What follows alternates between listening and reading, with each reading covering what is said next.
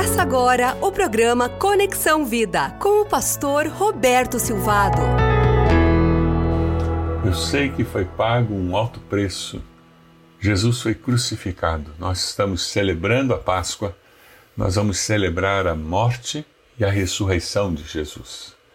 Nós vamos celebrar o fato de que Jesus veio, viveu, morreu e ressuscitou. Mas por que que Jesus morreu? Era necessário mesmo ele morrer na cruz do Calvário? Era necessário mesmo ele passar por todo aquele sofrimento? A palavra de Deus nos diz que alguém tinha que pagar o preço dos nossos pecados para que nós pudéssemos encontrar o perdão de Deus. Segundo Coríntios 5, 21 diz, Deus tornou pecado por nós aquele que não tinha pecado, para que nele nos tornássemos justiça de Deus. Sim, o Santo toma sobre si os nossos pecados, o Cordeiro de Deus toma sobre si os nossos pecados. É por isso que no começo do seu ministério, João Batista olha e diz: Eis o Cordeiro de Deus que tira o pecado do mundo. Mas será que Jesus foi crucificado mesmo? Para estudar a morte de Cristo é necessário termos muita literatura, porque nós não temos o corpo físico ou remanescentes do esqueleto. Mas nós temos descrições extensas e detalhadas nos evangelhos de Mateus, Marcos, Lucas e João. Nos livros do Novo Testamento, os 23 livros expandem esses detalhes. Temos também Sêneca, Livy e Plutarco referindo-se à prática da crucificação naquela época de Jesus.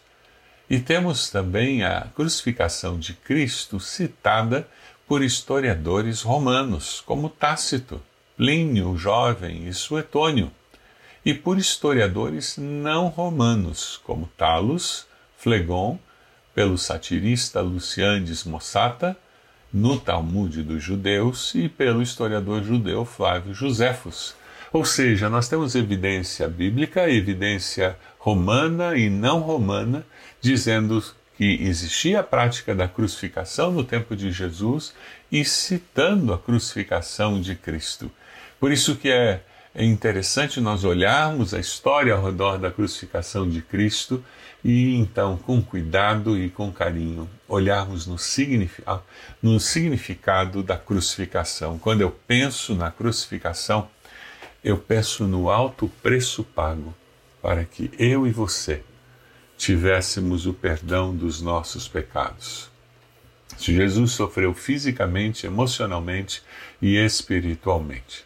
Jesus sofreu espiritualmente por causa do sacrifício dele ali na cruz, tomando sobre si os nossos pecados, e aquele momento em que ele grita Eloi, Eloi, lama sabachthani, que significa meu Deus, meu Deus, por que me abandonaste?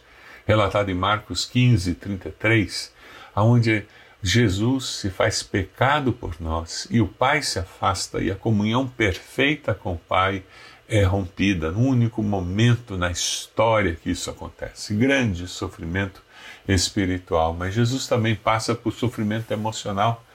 Jesus era humano também e ele é traído pelo seu discípulo Judas, ele é negado por Pedro durante o julgamento no templo três vezes. Ele é humilhado quando guardas o xingam, a sua nudez é exposta, calúnias nos julgamentos dos romanos. Eles fazem tudo isso para expor Jesus então os soldados, lá em Mateus 27, 27 e 30, os soldados do governador levaram Jesus ao pretório, reuniram toda a tropa ao seu redor, tiraram-lhe as vestes, puseram nele um manto vermelho, fizeram uma coroa de espinhos e a colocaram em sua cabeça, puseram uma vara em sua mão direita, ajoelhando-se diante dele, zombaram, salve rei dos judeus, cuspiram nele, tiraram-lhe a vara, Batiam-lhe com ela na cabeça depois de terem zombado dele, tiraram-lhe o manto, vestiram-lhe suas próprias roupas, então o levaram para crucificá-lo. E os seus discípulos o abandonaram. Então, emocionalmente, ele sofreu muito também. Jesus pagou um alto preço emocional, mas existe um preço físico tremendo que ele teve que pagar. Jesus foi açoitado com um chicote curto, com várias tiras de couro de comprimentos diferentes, trançadas ou não, era chamado de flagelo.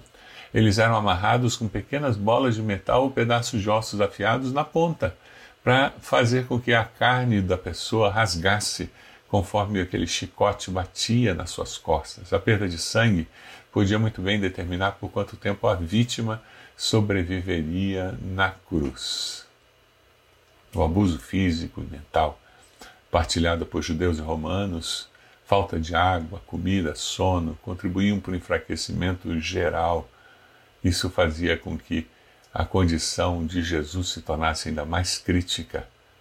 Não apenas carregar a barra horizontal de 34 a 57 quilos até o Monte Calvário, mas a sua crucificação, quando cravos foram cravados nas mãos, ficar pendurado no sol, sentir sede, mais tarde, sabendo que tudo estava concluído para que a Escritura se cumprisse, Jesus disse: Eu tenho sede. Estava ali uma vasilha cheia de vinagre, embeberam uma esponja nela, colocaram a esponja na ponta de um caniço de sopa, ergueram até os lábios de Jesus, tendo provado, Jesus disse: Está consumado.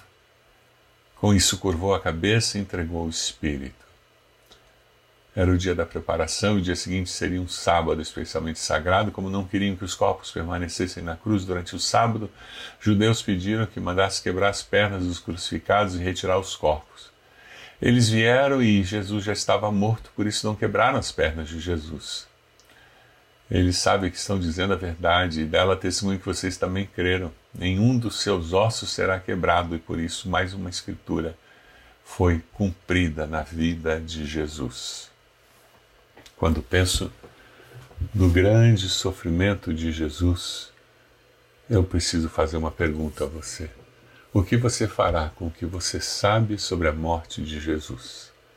Sobre o alto preço que foi pago para salvar você? Quando penso na crucificação, eu sei que foi pago um alto preço. Você também sabe qual é a sua resposta a todo esse sofrimento de Jesus. Ah, é verdade. Nós estamos vivendo um tempo em que todos nós estamos sentindo que estamos sofrendo muito. E é verdade, alguns têm sofrido demais com a morte de entes queridos. Alguns têm ficado enfermos por longos períodos. Alguns de nós ainda estamos entristecidos, enlutados. Alguns de nós ainda estamos enfermos.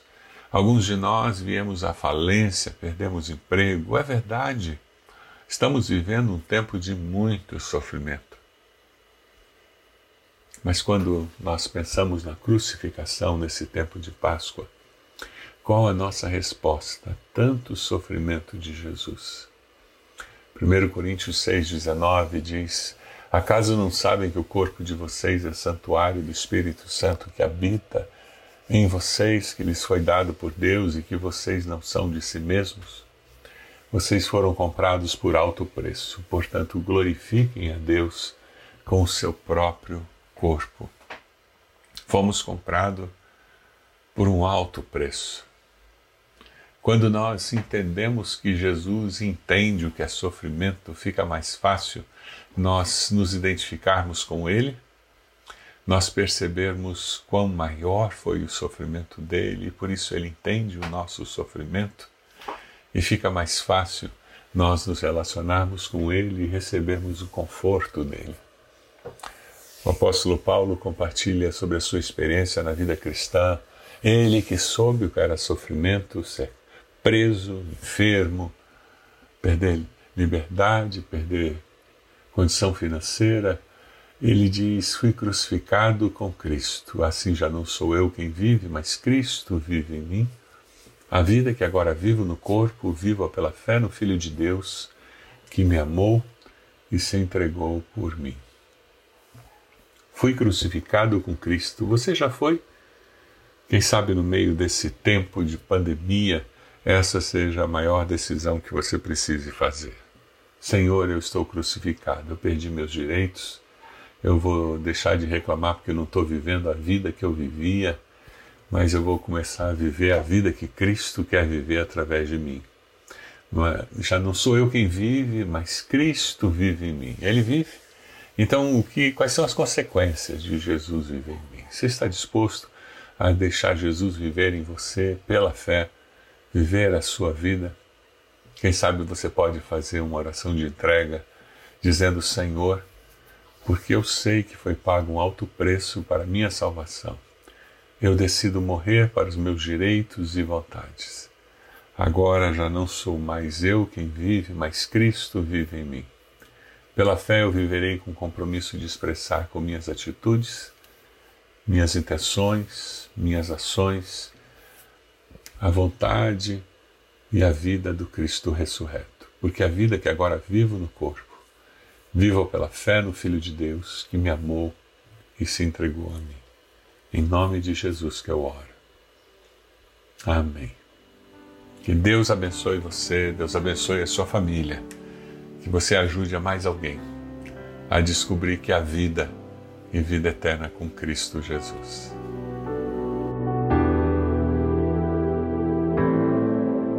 Você acompanhou o programa Conexão Vida. Acesse bacacheri.org e conheça um pouco mais da IBB, uma igreja viva.